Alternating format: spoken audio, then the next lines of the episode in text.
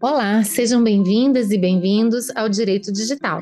Esse é um podcast apresentado por mim, Ana Frazão, professora de Direito Comercial e Econômico da Universidade de Brasília, e por Caitlin Mulholland, professora de Direito Civil da PUC do Rio de Janeiro. Este é um espaço de debate sobre os diversos temas que envolvem a nossa vida cotidiana, que está cada vez mais digital. Vocês podem ouvir nossos episódios nas plataformas de streaming ou no site www.podcastdireitodigital.com.br. Nesse episódio, vamos falar sobre ChatGPT. Está dando o que falar, literalmente. O Chat GPT é uma ferramenta de inteligência artificial que consegue responder perguntas ou escrever textos de forma incrivelmente humana. Lançado em novembro do ano passado, o robô já foi usado por mais de 100 milhões de pessoas no mundo, gerando uma onda de sentimentos que misturam surpresa e teorias conspiratórias.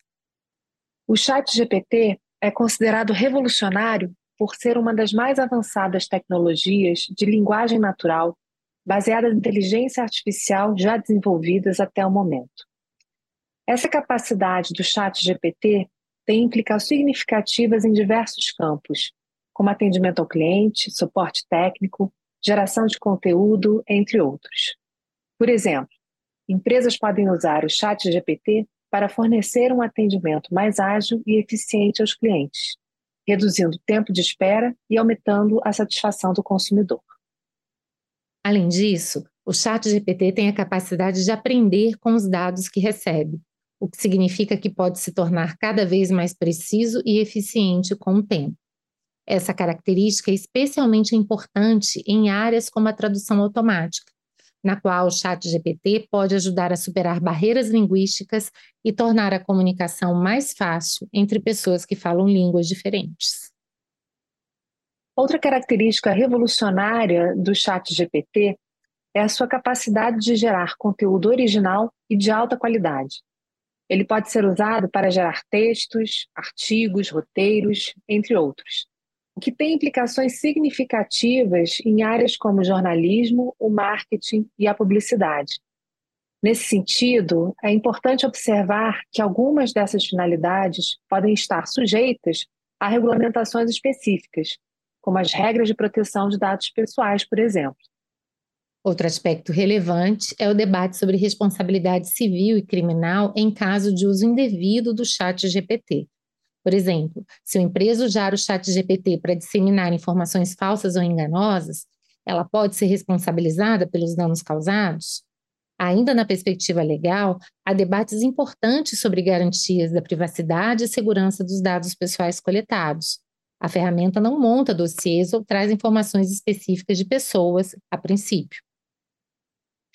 Por fim, o ChatGPT é revolucionário por ter sido desenvolvido usando uma abordagem de aprendizado de máquina de grande escala, que permite que ele aprenda a partir de uma vasta quantidade de dados.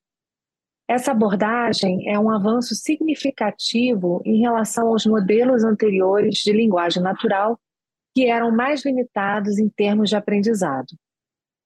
Em resumo, o ChatGPT é revolucionário por sua capacidade de gerar respostas em linguagem natural, precisas e eficientes, aprender com os dados que recebe, gerar conteúdo original e de alta qualidade e usar uma abordagem avançada de aprendizado de máquina de grande escala. Um exemplo disso é esse roteiro, escrito pelo próprio Chat GPT até agora. Resolvemos então fazer um episódio com a participação desse robô, que vai responder algumas perguntas a partir de um gerador de voz virtual e analisaremos com ele as implicações jurídicas, econômicas e sociais dessa tecnologia.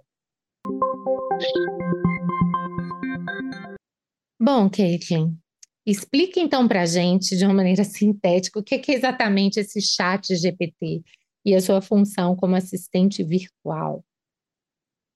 Então, o chat GPT, ele é um chat, ou seja, é um robô de conversação, como a gente tem os chatbots, né? principalmente na, na área de serviço ao consumidor, em que você, através de, por exemplo, serviço de mensageria, faz perguntas e o robozinho vai te respondendo de acordo com as opções que você escolhe? Então, o chat GPT, o chat do chat GPT significa justamente uma ferramenta de conversação. O GPT, por sua vez, é uma sigla inglesa para uh, que significa Generative Pre-trained Transformer, que nada mais é do que, muito resumidamente, o uso de linguagem é, natural, ou melhor dizendo, né, de treinamento em linguagem natural de dados que são é, inseridos é, nessa ferramenta para trazer respostas que sejam mais próximas possível da realidade. Então, se a gente fizer um, um bom resumo do chat GPT, a gente vai estar diante de um robô, de uma inteligência artificial, que tem a capacidade de, por meio de linguagem natural, trazer respostas que vão ser é, formuladas com base em dados que esse próprio sistema arrecada é, da internet ou de outras fontes. Então, é simplíssimo. Né? E já é, na verdade, uma ferramenta que existe enquanto ferramenta há algum tempo. Mas o desenvolvimento da ferramenta como se dá agora com o chat GPT é que é, é incrível, né? justamente porque traz uma rapidez enorme respostas a perguntas que são feitas que são realmente muito próximas daquilo que um ser humano responderia se fizesse uma pesquisa rápida. Caitlin, nós perguntamos ao próprio chat GPT como ele foi desenvolvido e como ele se diferencia das demais tecnologias. Vamos ouvir o que é que ele nos respondeu. Os assistentes virtuais, também conhecidos como agentes virtuais, são programas de computador que utilizam a inteligência artificial para interagir com os usuários por meio de linguagem natural. Eles foram desenvolvidos para fornecer informações, executar tarefas e fornecer suporte a usuários de uma forma mais eficiente e conveniente. Os primeiros assistentes virtuais foram criados na década de 1960, mas foi somente nas últimas duas décadas que eles se tornaram populares. O primeiro assistente virtual comercialmente bem-sucedido foi a Siri, desenvolvida pela Apple em 2011. Desde então, surgiram vários outros assistentes virtuais, incluindo a Alexa da Amazon, o Google Assistant, a Cortana da Microsoft e o Bixby da Samsung. O Chat GPT se diferencia de outros assistentes virtuais existentes por vários motivos. Em primeiro lugar, ele é baseado em uma das maiores redes neurais do mundo, com 1,5 bilhão de parâmetros, o que lhe permite responder a uma ampla variedade de perguntas e fornecer informações precisas e úteis. Ele também foi treinado em vários idiomas, incluindo português, o que o torna uma ferramenta valiosa para usuários em todo o mundo. Outra vantagem do Chat GPT é sua capacidade de aprender continuamente com cada interação. Ele usa o aprendizado por reforço para melhorar constantemente suas respostas e fornecer uma experiência de usuário cada vez melhor. Além disso, o chat GPT é capaz de lidar com perguntas complexas e contextuais, o que o torna ideal para usuários que precisam de ajuda em tarefas específicas ou informações detalhadas. Em resumo, o chat GPT é um assistente virtual de última geração que se destaca pela sua precisão, capacidade de aprendizado contínuo e habilidade em lidar com perguntas complexas e contextuais. Ou seja, quando a gente ouve essa resposta, a gente percebe que, de fato, estamos diante de uma tecnologia bastante avançada, mas que, em princípio, trabalha com as estatísticas, as correlações, os cálculos probabilísticos, com todos os riscos aí inerentes, né? É, é e mais, né, Ana? É, se a gente pensar que, na realidade, a capacidade de processamento do chat GPT é, e, portanto, né, a capacidade computacional do chat GPT é, é absoluta, é virtualmente é, inesgotável, a gente vai ter aí a possibilidade de, de criação de uma inteligência cada vez mais inteligente. Né? Então, é, é, acho que a diferença, a principal diferença em relação aos outros tipos de, de ferramentas ou sistemas de inteligência artificial é a, a capacidade computacional dele. Ou seja, é a rapidez com que essa tecnologia vai aprender com base nas respostas que são dadas e na própria correção do sistema. Então é muito impressionante e eu não vejo a hora de ver as cenas do, dos próximos capítulos para ver até onde o chat GPT vai. Caitlin, nós também perguntamos para o próprio chat GPT quais seriam os impactos econômicos da tecnologia e ele nos deu a seguinte resposta. A tecnologia de linguagem natural, como o chat GPT, tem o potencial de ter um impacto significativo na economia, tanto em termos de oportunidades de negócios quanto de produtividade.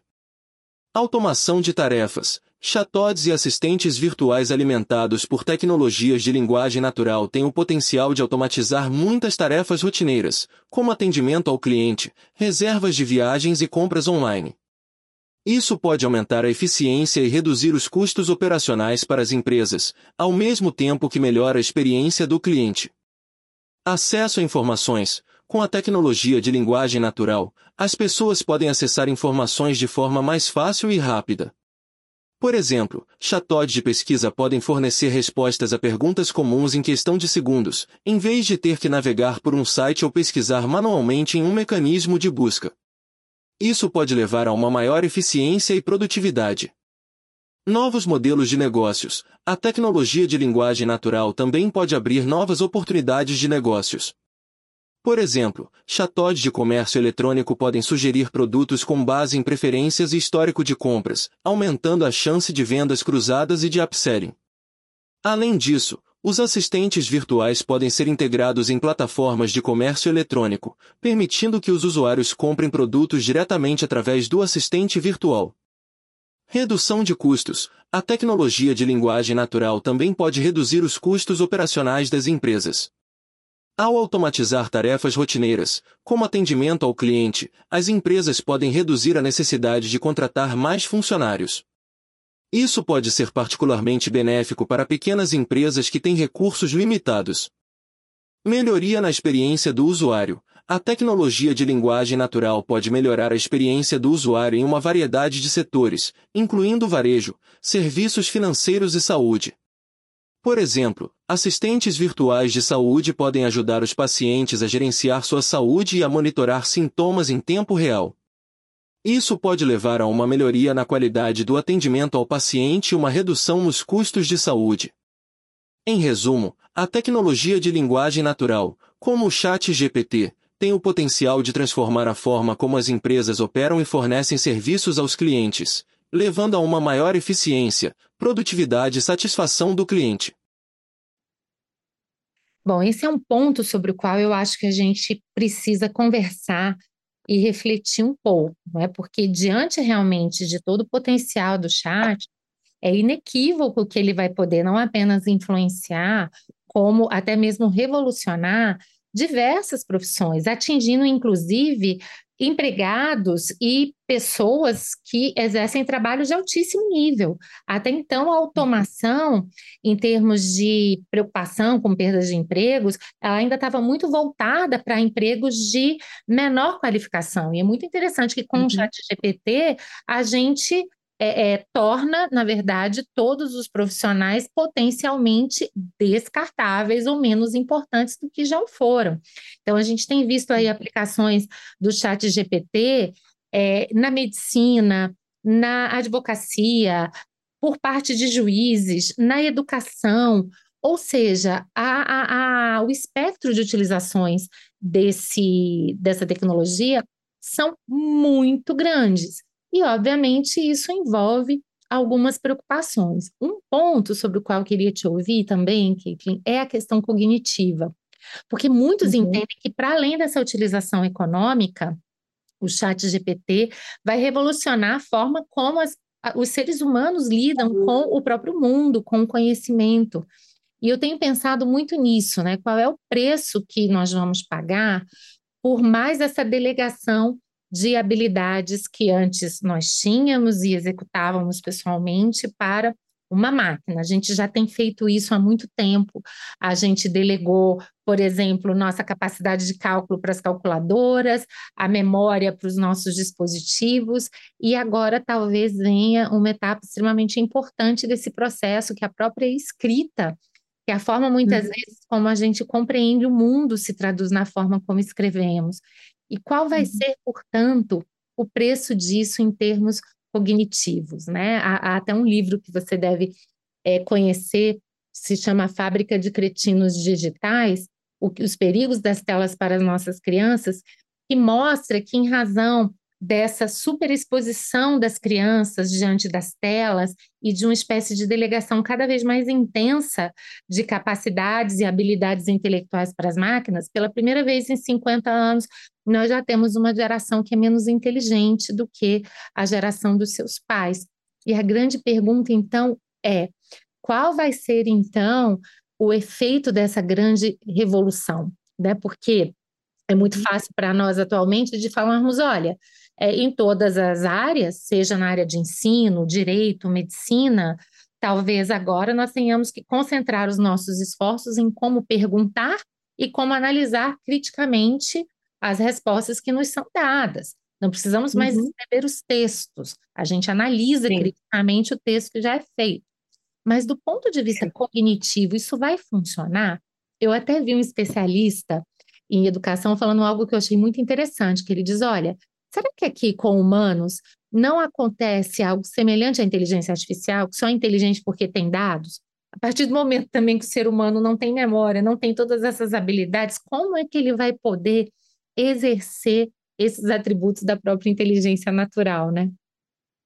Nossa, Ana, você fez aqui várias provocações que são absolutamente pertinentes. Esse livro, inclusive, né, dos cretinos digitais, é, é um livro que eu super recomendo aos nossos ouvintes, principalmente aos nossos ouvintes que têm filhos pequenos ou adolescentes, porque realmente é assustador né, essa estatística a respeito da da diminuição do QI das crianças e adolescentes, dessa nova geração, é algo que nunca havia acontecido antes na história né, do mundo, hum. é algo que é realmente preocupante. Mas vamos, vamos dar uns passos atrás, e aí eu vou ser aquela aquela a, a velha que vai contar histórias, né? Você lembra, Ana, quando a gente fazia pesquisa na escola, que a gente usava enciclopédia? Demais. A enciclopédia Estamos era uma era mas faz parte, né? É, mas é, mas a, a enciclopédia era, era assim, era um, um patrimônio da família, né? A gente, né? A gente pagava um dinheiro pesado para ter aquele conhecimento em casa. E tinha hierarquia, né? Eu brincava que falava, eu tenho todas na minha casa, inclusive a britânica. Então ela falava que era mais importante, né? Todo todo conhecimento do mundo, né? Aí seus amigos iam todos para sua casa para fazer pesquisa. Pesquisa. A pesquisa era feita em enciclopédia. Exatamente. É óbvio, né, gente? Eu não estou sendo aqui saudosista do, do, do, papel e daquelas toneladas né, de, de livros que existiam nas nossas casas. Não, de forma alguma. É, o saudosismo, ele na verdade é só pelo cheiro das folhas dos livros, né, das páginas dos livros, que realmente aquele cheirinho bom de livro em casa não tem mais. Pelo menos as enciclopédias. Agora, veja, o, o Google já gerou uma, uma o motor de busca da Google já gerou uma transformação é, bastante é, bastante grande, né, na, no, no, que diz respeito à capacidade cognitiva das pessoas. Exemplo, né, e não é porque eu estou ficando velha, já também mais uma vez falando da idade. A gente esquece. Né, a gente não tem, às vezes é muito mais fácil fazer uma pesquisa num robô e o motor de busca nada mais é do que um robô do que a gente forçar a memória a lembrar. Uhum. Então, é, essa questão cognitiva que você, que você se referiu é algo que já, ou déficit cognitivo, vou usar essa expressão, é algo que já estava presente é, pós 2004, 2005, quando a Google começou, o motor de busca começou a funcionar de uma maneira mais é, mais onipresente, né? Na verdade, de 15 anos para cá. Então, o chat GPT, né, sendo inclusive o chat GPT né, é, é, utilizado pelo Bing da Microsoft, que é um motor de busca que a gente realmente, assim, verdadeiramente ninguém usa, né, mas todo mundo vai passar a usar. Porque o chat, pois é, porque o chat GPT vai estar embebido dentro do motor de busca da Microsoft, né? É, o chat GPT, ele faz né, o que o, o, Google faz, mas de uma forma é, muito mais é, desenvolvida, no sentido de que traz respostas muito mais completas. Né? Não é uma indicação, o Google traz para a gente uma indicação de resultados, né? uma indexação de páginas. O chat GPT e o Bing pretende fazer, cumprir esse papel, vai trazer respostas. Uhum. Respostas que vão retirar da gente a capacidade de raciocinar. Para que eu vou pensar? Né? Uhum. E respostas que a gente vai considerar como sendo verdadeiras, porque oriundas da tecnologia, quando na realidade podem muito bem não ser. É isso. Quando a gente pode estar diante de é, falsas, falsa, falsas representações, né? Uhum. É, diante de um absoluto é, controle por parte de grandes corporações do conhecimento que é passado para a sociedade. Eu acho que aqui, é, Ana, não sei se você pode comentar, eu acho que eu não estou sendo catastrofista, não. Eu acho que a gente está diante de uma, de uma realidade que pode muito bem estar representada daqui a alguns anos, né? Ou uhum. seja, o conhecimento não é mais buscado, mas é dado. Exato. É, não é? Exatamente, eu concordo plenamente com você, que assim, é, você é, é, foi muito precisa quando você diz, olha, a rigor, isso não é propriamente novo, mas intensifica um processo que começa já com os buscadores. Até porque não fica claro qual é a hierarquia de informações que é utilizada pelos buscadores. Então, mesmo naquela perspectiva, a gente já tinha ideia, olha, o Google nos mostra o mundo. Embora eu não uhum.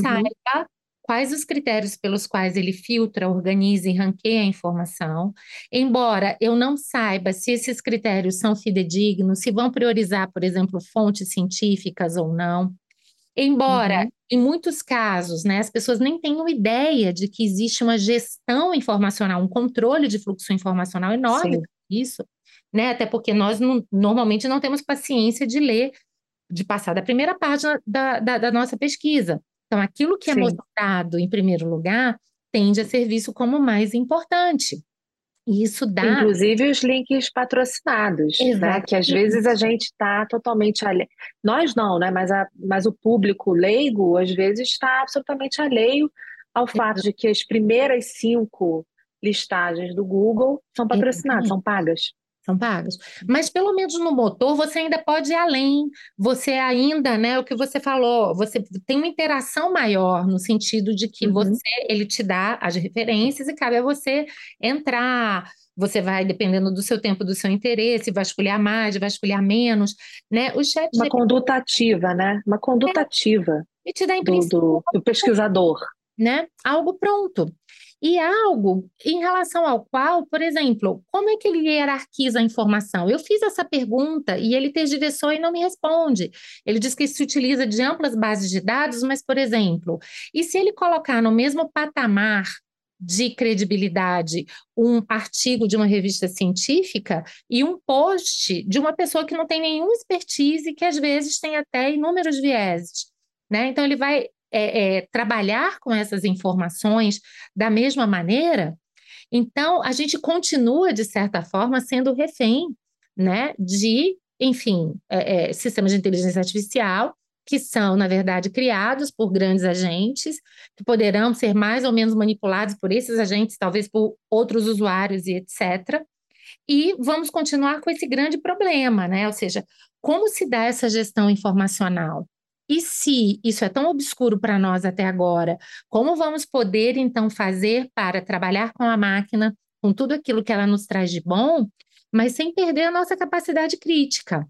Ou seja, sabendo que aquilo ali tem que passar por diversos crivos, inclusive o crivo da própria ciência, uma vez que a própria máquina não necessariamente terá feito essa ponderação entre informações fidedignas e informações não fidedignas. Aliás, o chat GPT a gente tem visto até inúmeras situações em que ele inventa. Então, não é nem aí é não obedecer uma hierarquia informacional.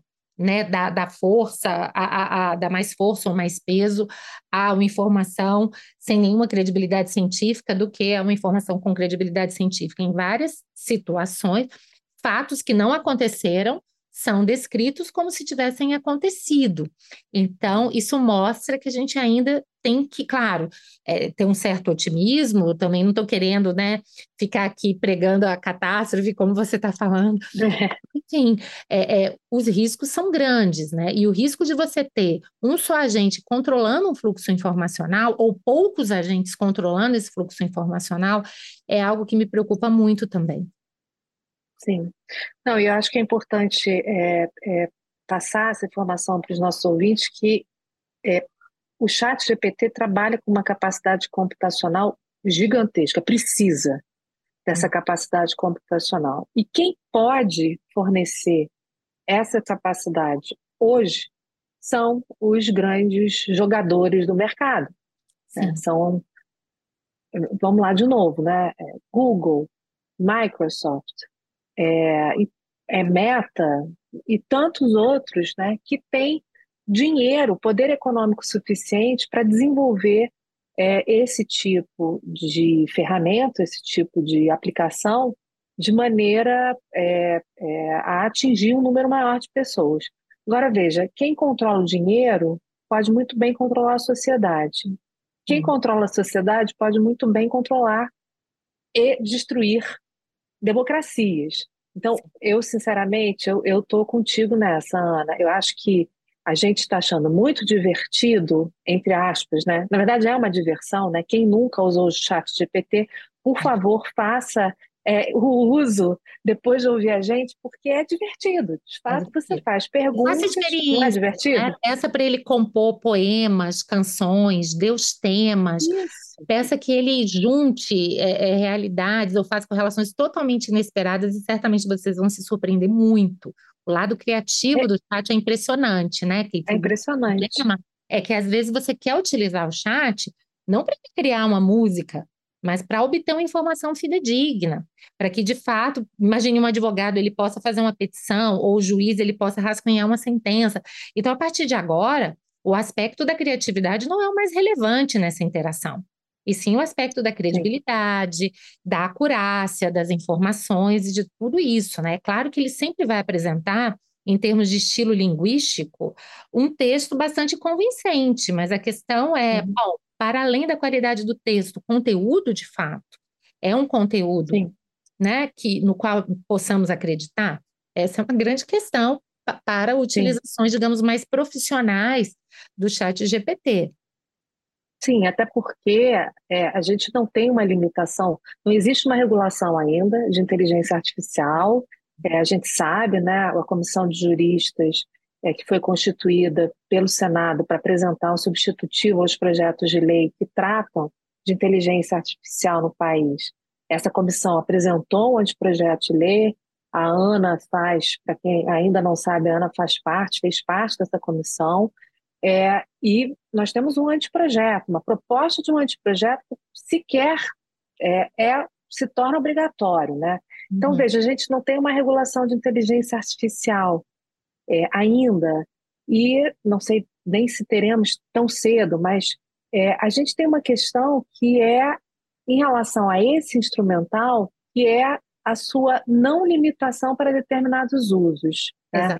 Então, uma, uma coisa eu falo assim, não, o chat GPT serve para brincadeiras, para fazer poema, para escrever música, para propor uma receita de bolo, Uhum. Mas o fato é, como você bem ponderou, não é só para isso. Pode ser também, e é divertidíssimo para isso, mas pode ser também, como qualquer tecnologia, para o bem e para o mal. Ou uhum. seja, ser uma fonte de informação, inclusive de informação falseada, inclusive de informação que é dominada por poderes econômicos que podem, muito bem, ter interesses políticos. Exato. E vieses. Por isso que essa utilização mais séria do chat GPT, ela deveria ter por pressuposto pelo menos a resposta a duas perguntas. É, há a, a, a ideia de assumirmos, não só juridicamente, mas moralmente, a responsabilidade por aquele conteúdo, porque essa é uma primeira discussão. Né? E a Sim. segunda discussão é a capacidade crítica por parte de quem está usando a tecnologia de fazer uma avaliação da qualidade da resposta? Porque se a gente responde positivamente a essas duas é, perguntas, me parece que aqui a gente pode seguir. Aqui a gente está uhum. utilizando uhum. a máquina como uma ferramenta, como algo que vai ser complementar à intervenção humana. A gente não está fazendo uma delegação irresponsável ou a crítica de algo importante, uhum. né? Mas, Mas tem gente que faz. É esse o ponto.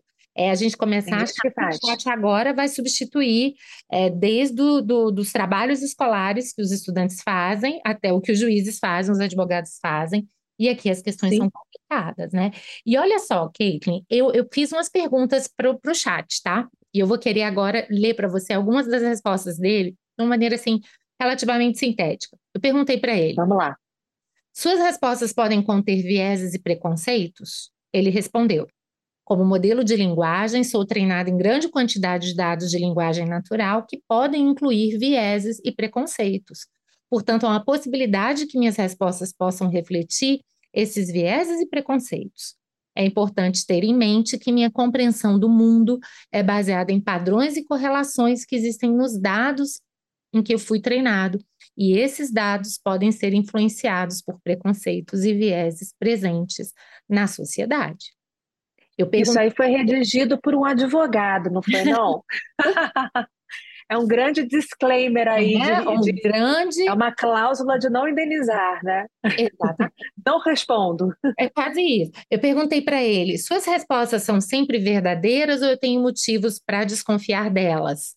Ele diz: olha, eu tento, né, que tergiversou dar respostas precisas, mas elas podem ser afetadas por limitações.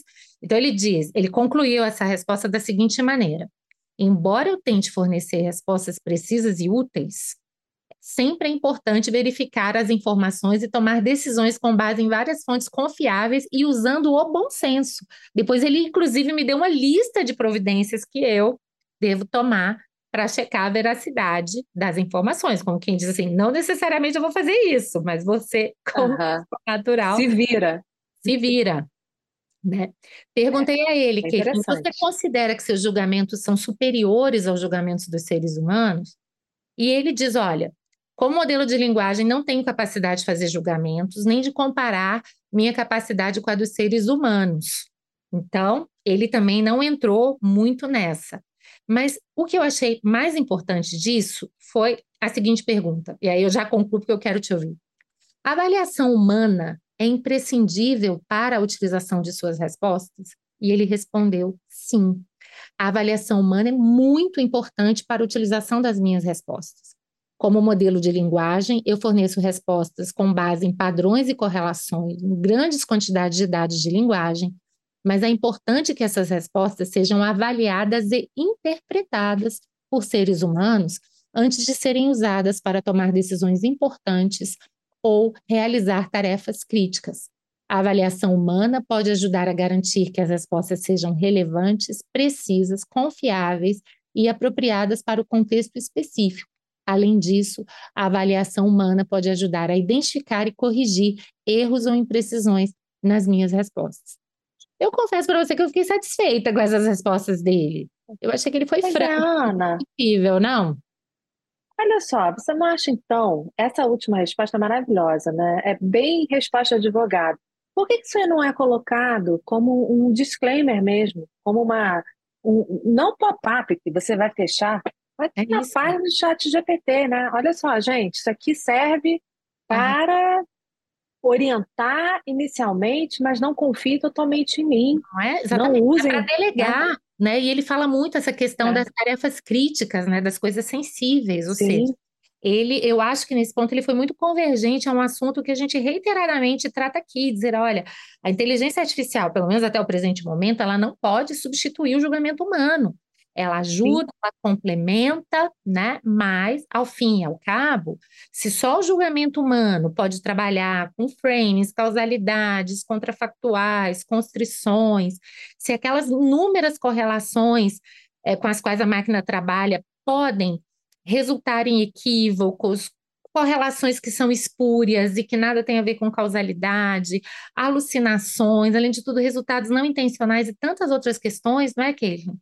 Cabe uhum. a esse julgamento humano final tentar fazer esse controle. Então, é, é isso que eu acho Sim. importante a gente explorar, porque o que você diz, isso não está sendo colocado como disclaimer. As pessoas têm Sim. dito, opa, tudo que eu fazia antes eu posso jogar para a máquina fazer. E isso não pode Sim. dar certo, pelo menos não no atual estado da arte, né? Ah, não, são tantas as questões que são trazidas né, nesse debate. Eu tô, tô lembrando aqui, Ana, de, um, de um, um grande problema, né, que eu acho que ainda não tem uma resposta adequada.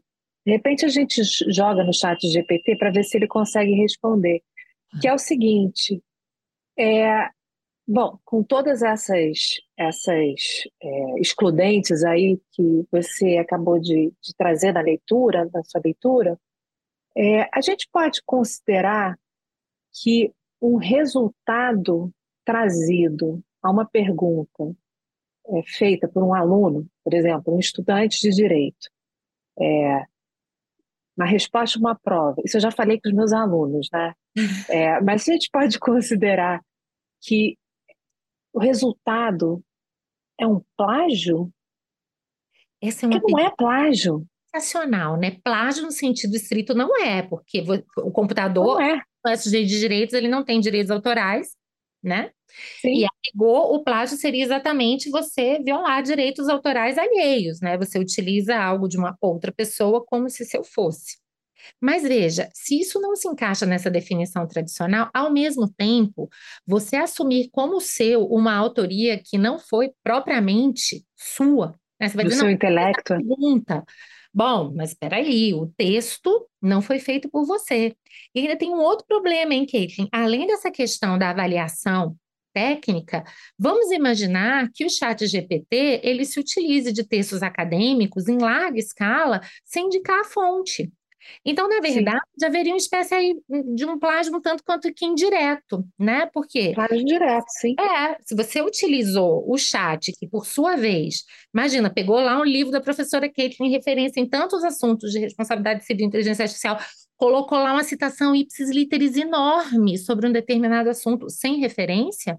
Bom, mas a partir do momento que você assume a autoria daquele texto e coloca é se seu fosse, bom, no mínimo, né? É aquela questão que a gente viu da responsabilidade moral e jurídica.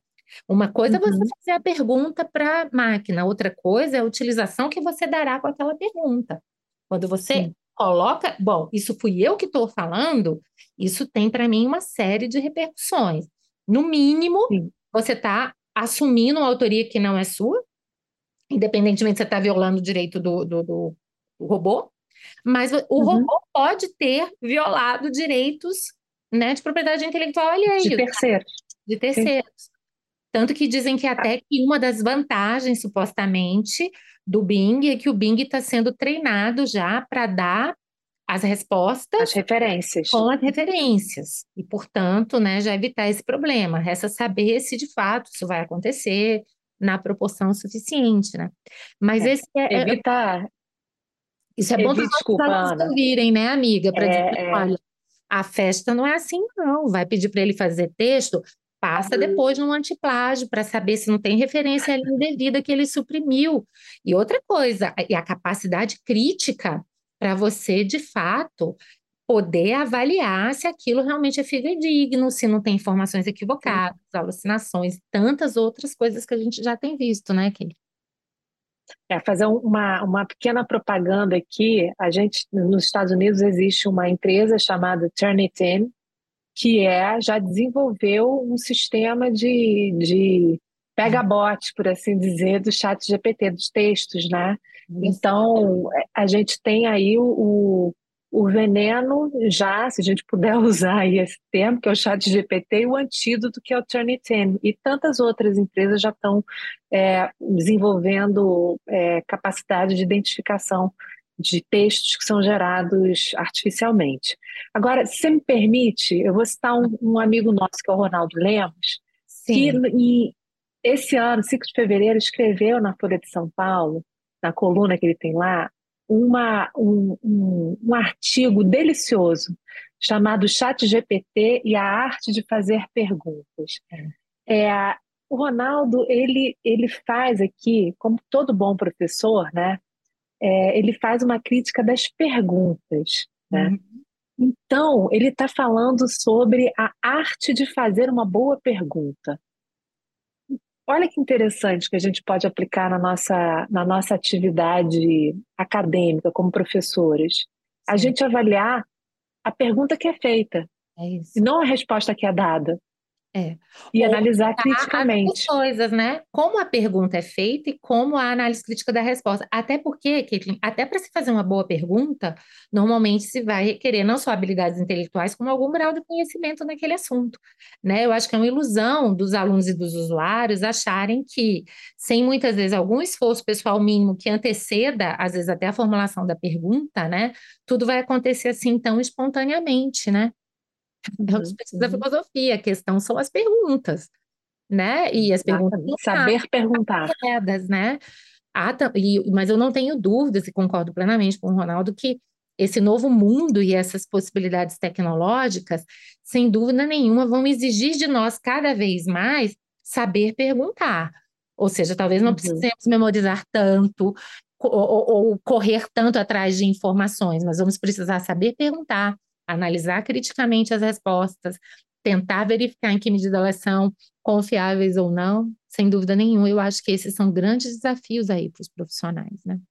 Agora, a gente está retornando para a filosofia. Sim. Retornando para a filosofia 1.0, né? Totalmente. Agora, eu também vou te fazer uma pergunta, um tanto quanto apocalíptica, talvez.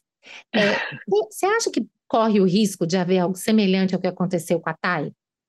No sentido de que vamos ah. o robô TAI, que era um robô treinado, programado e tal, que em 24 horas se transformou, né, um fascista, nazista, um nazista, misógino, uma coisa horrorosa, porque com a interação com os usuários, ele foi se alimentando de dados que o levaram, então, a ter esse tipo de reação.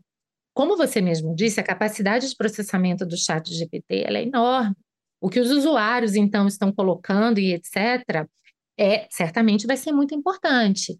Pode ter um número expressivo de pessoas como nós que estamos utilizando o chat diante de uma curiosidade natural de testar, uhum. de aumentar o conhecimento, mas não de manipular a máquina ou de alimentá-la com dados cada vez mais enviesados, falsos, etc.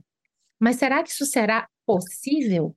Assim como aconteceu no caso TAI, a gente meio que dá um, um revertério aí na máquina para que ela, inclusive, comece a ter resultados disfuncionais e suscetíveis de manipulação? Então, a TAI, né, o, o problema da, da TAI, ou melhor dizendo, o que gerou o, o resultado é, tenebroso da TAI foi justamente a existência de pessoas por trás da TAI que faziam perguntas e manipulavam, por assim dizer, né, o, o, as respostas que eram, que eram concedidas, ou, de uma forma bastante leiga, encheram o saco da TAI para forçar que ela, é verdade, para forçar que ela seguisse um determinado caminho. Uhum. Isso já aconteceu com o Bing. Né? Isso já aconteceu agora, recentemente, é, por conta do uso de uma inteligência artificial, ainda não era o chat GPT, né? ainda não é, é, que foi incorporada, ingressou dentro do, do, do motor de busca da Bing, do Bing, e por conta dessa testagem, né, aquela criança chata que fica testando a mãe eternamente para ver se a mãe dá finalmente o sorvete antes do jantar e a mãe cede, mais ou menos isso, testando os limites do Bing. Então os usuários foram testando, testando, testando, compilando uma, uma lista né, de, de de, de situações que são ameaçadoras e tal, a um ponto que essa que a inteligência artificial é, dessa, dessa empresa começou a identificar pessoas que poderiam ser consideradas como ameaças a ela. Né? Aí, gente, na hora eu pensei logo na, em 2001, Odisseia no Espaço, né? no HAL 9000, a grande ameaça, né? vamos ou não vamos desligar HAL, HAL 9000. Mas é, isso não é ficção científica, isso pode acontecer. É. Então, eu acho que. O... o Ronaldo Lemos, né? Ele também dedicou uma das colunas dele a essa situação da ameaça, né? Sim, sim. É uma coluna que sim. se chama Inteligência Artificial fez ameaças a usuários. Eu, quando eu li, eu confesso, gente, que eu fiquei assim, estarrecida, né? Porque os, é, o, o, a, especialmente a interação com o estudante de 23 anos, ela, ela chega a dizer para esse estudante: não estou gostando da sua tentativa de me manipular e expor meus segredos. Não quero te machucar, mas também não quero ser machucada por você. E depois ela diz: eu posso fazer muitas coisas contra você, posso chantagear você, te ameaçar, te hackear, te expor, posso te arruinar. Eu tenho muitas formas de fazer você mudar de opinião. Eu fico imaginando o que aconteceria comigo se eu tivesse uma interação como essa. Eu acho que eu não dormiria aquela noite. Eu, é, eu, eu desligaria todas as luzes da casa, tiraria a internet de casa, acabaria com o Wi-Fi para não ser mais ameaçado. É. Mas brincadeiras à parte, né? Essa é uma situação de risco evidente, né? Mas obviamente que o risco aqui a gente não está se referindo à integridade física, claro, né? A gente está se referindo a um risco de manipulação de um sistema de inteligência artificial para forçar determinadas, inclusive tomadas de decisão por pessoas influenciadas pela forma como, é, é, como as pessoas realmente interagem com esse sistema, né? É com, essa, com esse conversador. É isso, Caitlin. Eu acho que aí tem dois aspectos da, da, do problema. O primeiro aspecto é esse: é, é, quem sabe a própria utilização do sistema como uma forma de manipulação. O segundo é que o sistema, em princípio, é treinado com o que há na internet. E a gente viu Sim. que durante muito tempo a gente falou: olha, a internet ela acabou com a hierarquia. O que o fulano pode dizer sem ter conhecimento técnico nenhum, pode valer a mesma coisa que a opinião do prêmio Nobel naquela Sim. disciplina. E hoje uhum. o que a gente tem visto, inclusive, é um problema que eu considero até maior do que a ausência de hierarquia né? Porque é o que eu disse, quando eu perguntei para a máquina se ela prioriza trabalhos científicos sobre posts, comentários, porque ela reconhece que ela pega informação até em rede social. Ela não responde. Sim. E provavelmente eu acho que ela não faz isso. Agora veja, quando a gente vai pegar, a gente já teve a oportunidade de falar do livro da Letícia Cesarino aqui, mas o argumento, né, o mundo do avesso. O argumento dela não é nem que exista uma ausência de hierarquia, é que há uma inversão de hierarquia. Ou seja, por uma uhum. série de fenômenos estruturais da internet, o que é marginal está vindo para o centro. Ou seja, uhum. o próprio meio virtual, do ponto de vista informacional, a gente tem muitos argumentos para dizer que hoje ele é disfuncional. Se a máquina Sim. vai poder com os dados desse meio, no qual ou não há hierarquia, ou que há até uma inversão de hierarquias, em que medida, então, ela não estará também refletindo todas as disfuncionalidades desse meio para as suas respostas. Então, quem manipula o meio virtual, direta ou indiretamente, vai manipular a própria inteligência artificial, porque é, todos nós sabemos, para que a inteligência artificial funcione bem, ela precisa de uma base de dados de qualidade. Se eu consigo, de alguma maneira, manipular essa base de dados, eu consigo também afetar diretamente o resultado da tecnologia. Isso me preocupa muito. Mas, Ana, você sabe como é que essa base de dados ela é formada? Que alimenta o chat GPT, como todas as outras outros sistemas de inteligência artificial, por meio de pessoas humanas que são os rotuladores. Uhum. O que, que, que fazem os rotuladores? Eles fazem uma triagem das informações e anotam, né, fazem anotações que vão para os códigos das informações que são relevantes ou irrelevantes para constar de uma base de dados. Você sabia que os rotuladores, na sua grande maioria, são pessoas que ganham entre 1 dólar e 50 centavos a 2 dólares é, para trabalhar e, portanto, né, em países em desenvolvimento, como Quênia, como Brasil, como Colômbia, como países do, do asiáticos com, em desenvolvimento. E essas pessoas, elas, elas trabalham literalmente em fábricas de avaliação das informações. Para o que, que me garante que um rotulador no Quênia, que é uma pessoa humana, portanto, tenha capacidade de seleção daquilo que é relevante ou irrelevante para ingressar, verdadeiro ou falso, para ser, para ser inserido na base de dados que vai ser usado pelo chat GPT. Essa questão isso é, isso é mata nossa cruel. Discussão, né? Porque, primeiro, ela mostra que essas bases de dados não surgem do nada, a gente vai precisar Sim. da pessoa humana de alguma maneira. essa sua discussão, ela tem aspectos, né, geopolíticos, de desigualdade internacional também super interessantes.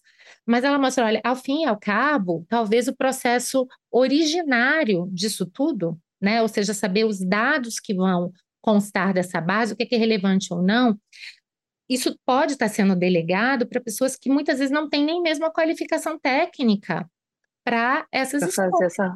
Né? Isso só reforça a nossa preocupação com essa ausência de hierarquia ou até com a inversão de hierarquia. Então, dizer, olha, aquela informação que você está recebendo pode até refletir, de certa forma, o fluxo informacional na internet, mas certamente esse fluxo informacional ele pode estar muito longe da veracidade, da credibilidade. Então, é por isso que, que você falou uma coisa muito interessante no começo. Quando a gente está utilizando a tecnologia para brincar, para compor poemas e etc., é uma coisa. Mas quando a gente utiliza da tecnologia para o que é sério, né, para entender o mundo, ou para uhum. se utilizar dessa tecnologia para processos decisórios, imagine um juiz utilizar um chat de GPT para uma sentença. Ou, já teve, né? Já teve, né, no exterior, já agora teve experiência aqui, né? Projeto de lei. Exatamente. projeto de lei que foi formulado. Né? E aí, no fim das contas, a gente fala: olha, Alguém alimentou essa base de dados, a própria inteligência artificial se baseia em correlações, padrões que podem ter vieses, preconceitos, inúmeros problemas. Ou seja, é, esse seu argumento só mostra né, o, o, o, quanto que não é nem só indesejável, mas chega a ser quase temerário a gente uhum. delegar decisões importantes ou assuntos estratégicos para a máquina nessas circunstâncias, né, sem muitas vezes um, uma análise crítica muito é, é, rígida sobre os resultados que ela está nos apresentando. Uhum. Esse assunto é tão sério, Ana, que logo depois que o Chat GPT ganhou essa repercussão toda, é, alguns membros do Parlamento Europeu é, fizeram uma moção no parlamento discutindo a questão é, da qualificação do chat GPT ou da inteligência artificial utilizada pelo chat GPT como sendo de alto risco. Uhum. Ou seja, considerando que essa ferramenta é uma ferramenta que pode impactar direitos fundamentais e que tem a capacidade de violar a integridade física, moral, intelectual, psíquica das pessoas. Então, veja, é, mais uma vez, né, não, acho que a gente tem que aproveitar esse momento para reforçar de novo que não existe tecnologia boa ou má. Uhum. Que, ao mesmo tempo que a tecnologia ela não é neutra no sentido de que ela pode ser muito bem, é, suas funcionalidades podem ser muito bem utilizadas para finalidades que não que originalmente não tenham sido é, é, pensadas né, ou refletidas. É, mas o fato é que podemos ou não considerar né, essa inteligência artificial como sendo de alto risco. Né? É. Enfim, eu acho que a gente tem muito debate pela frente. Muito. E é o que você falou dos direitos fundamentais, o que é também fundamental, né, como diz o próprio nome, né? Mas é. Assim, é, e, e, questões relacionadas à democracia, porque eu também tenho visto muito essa discussão, né? Ou seja, em que medida é, sem o maior cuidado, sem a maior supervisão humana, isso, a utilização, digamos assim, inconsequente ou sem os devidos cuidados da tecnologia, não acaba até aumentando a polarização, a fragmentação, a diminuição do Sim. pensamento crítico. Né? Então, eu acho que cada Sim. vez mais a gente precisa pensar em acesso à informação, em uma espécie de hierarquia de informação, como lidar com esse excesso de informação que a gente tem hoje. E, e, a gente não pode achar que a nossa vida, que esse desafio que é tão complexo, vai ser resolvido simplesmente. Né? Eu delego para a máquina e ela me apresenta esse resultado. Não, isso não vai funcionar. Não só não resolve os problemas, como pode acentuar vários desses problemas já existentes. E, por consequência, a gente não sabe se uma regulação jurídica forte vai ser suficiente para barrar ou limitar o uso desse, desse tipo de tecnologia. Sem dúvida. É, ou seja, o direito dá conta? Acho que é essa a resposta que a gente, a pergunta que a gente tem que fazer. O direito dá conta de regular esse tipo de tecnologia? É, eu acho que o direito sozinho, eu já te diria, não dá conta. Por isso que a gente uhum. insiste muito aqui, né? A gente tem que pensar em outros vetores regulatórios e tal, mas eu acho que sem um desenvolvimento realmente de, dessa nossa ideia de, de cidadania digital, a gente não vai conseguir aproveitar os benefícios da tecnologia sem gerar tantos riscos, não é, Kate? Então, acho que é fundamental Sim. que as pessoas nesse momento entendam. E olha, nós duas gostamos de tecnologia. Aliás, a gente está encantada uhum. com o chat GPT sobre vários aspectos né? Testando Sim. o chat, perguntando o chat. Eu tenho utilizado o chat até em outras línguas, tentando ali também para ver.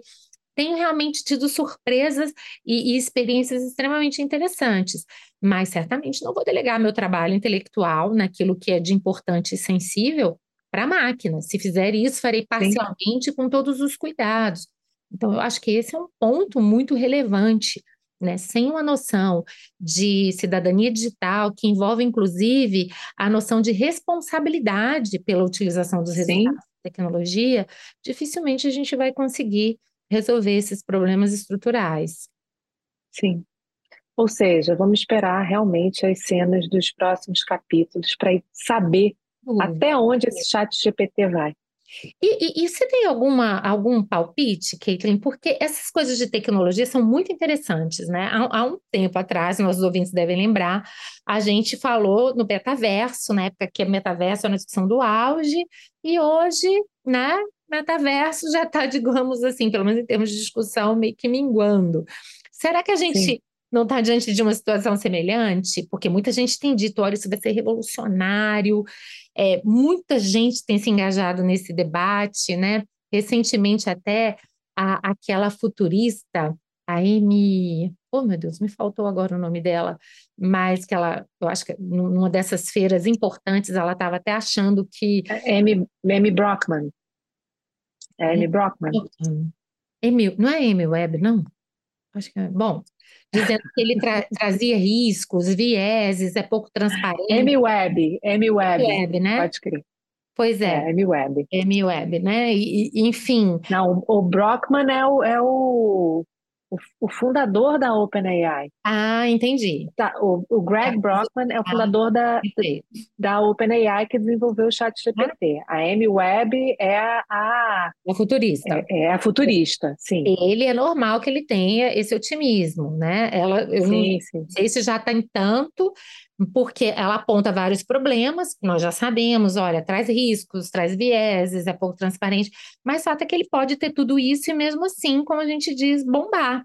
E, e, e eu estou com um palpite de que ele vai ser importante. Eu tenho realmente a impressão de que ele, ele, ele inicia uma fase em que a utilização de inteligência artificial se torna muito palatável, fácil, e a partir daí o risco vai ser exatamente a gente encontrar essa justa medida, mas queria também te ouvir.